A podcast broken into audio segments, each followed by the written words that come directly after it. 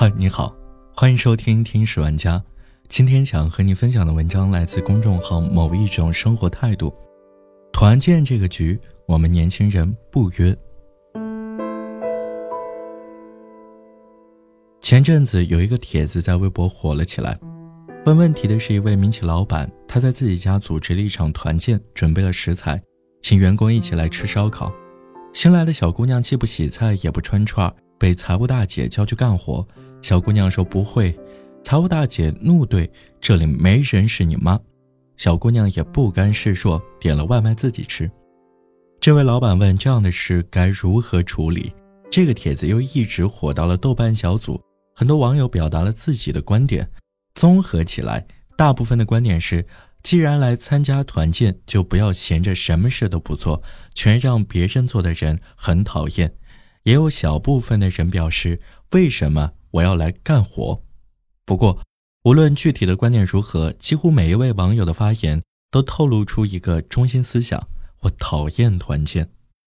我国的团建大概分为三种，第一种吃吃喝喝聚餐型团建，这是企业团建比较常见的形式，也是相对来说接受度最高的一种。前面提到的这个民企老板组织的团建便属于此类。这种团建较为轻松，大家吃喝即可。尤其如果员工关系较为融洽，则不失为一种愉快的放松。但令人头疼的有两点：一是老板的存在，二是酒桌文化。俗话说“伴君如伴虎”，再亲民的老板也是老板。有老板在，即使是平时交流不多的老板，从踏进房门的一瞬间，便立即将原本火热的气氛拉低到十度以下。而若是有澎湃表达欲的老板，将发表演讲的地方由会议室挪到了餐桌上，便直接将气氛拉到了零下。全桌人不敢动筷，忍着饥肠辘辘，小心翼翼地等着老板又臭又长的演讲结束，再奉上违心的笑脸和小鸡啄米般的频频点头，心里早就叫苦不迭。要是在家，我早就吃饱了，开始看剧玩游戏了。而若有的老板喜欢酒桌文化，便更糟糕。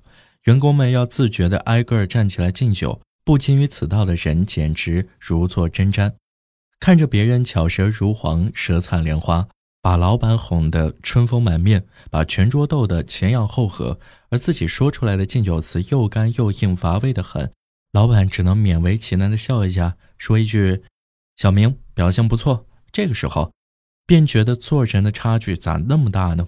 不过总的说来，第一种团建还算好的。第二种比第一种难度系数更高一些，统称为唱 K 玩游戏型的团建。这种团建一般集体拉到 KTV 开个大包唱歌，或者提前有人事设计一些游戏，找一个轰趴馆之类的场合，让大家玩游戏。喜欢热闹、天性活泼的员工可能会喜欢这种形式。不过，大部分人和不熟的人在一起，总有些拘束。玩游戏的时候也有满满的拘束。更可怕的是。有些游戏设计的极为尴尬，宛如结婚接亲时刁难新郎伴娘团的游戏在线。关键是咬牙玩完全套也没法再讨一个媳妇。第三种是所有团建中最艰苦的一种，它有一个专业而可怕的名字——素质拓展。在中国，只要和素质扯上关系，必然会高大上一点。这种团建便是把一群久坐办公室的白领拉出去受训。穿上统一的文化衫，做各种诡异的肢体扭曲的项目，或进行某些说是趣味，其实是痛苦的运动。比如最经典的，从高处背向下倒下去，被一群人在下面接着，美其名曰信任培养。比如障碍跑，一群人拖着一个人，气喘如牛的翻越高高的障碍墙，美其名曰众志成城。事实上。大部分中国公司的团建其实是种很理想化的东西，看上去很美，其实很鸡肋。究其原因，团建原本透露着强烈的功利性和目的性，他期望员工通过几十分钟至几小时的集体游戏，领悟到深刻的道理，在体力锻炼中磨练出钢铁的意志，在游戏中领悟团结的意义。然而，职场从来都是复杂的。人与人之间的关系也绝不是一次近距离接触就可以改变的，因此大家只能装出表面上的努力和投入，内心却毫无波澜，甚至有些反感。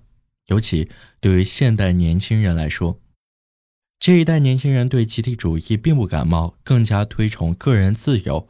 我们把界限分得很清楚，工作是工作，生活是生活。加班已经足够讨厌，而占用休息日去搞团建，更是不亚于工作应酬。即便是相对最受欢迎的第一种吃吃喝喝型团建，也有很多人因为被吞噬了宝贵的私人时间而觉得十分痛苦。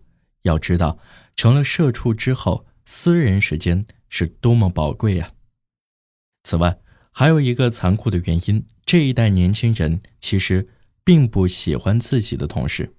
二零一八年有个词火了起来，“精分”，精神上的芬兰人。患有社交恐惧症的青年人越来越多，他们内心渴望芬兰那种人与人之间尊重又不互相打扰的界限感。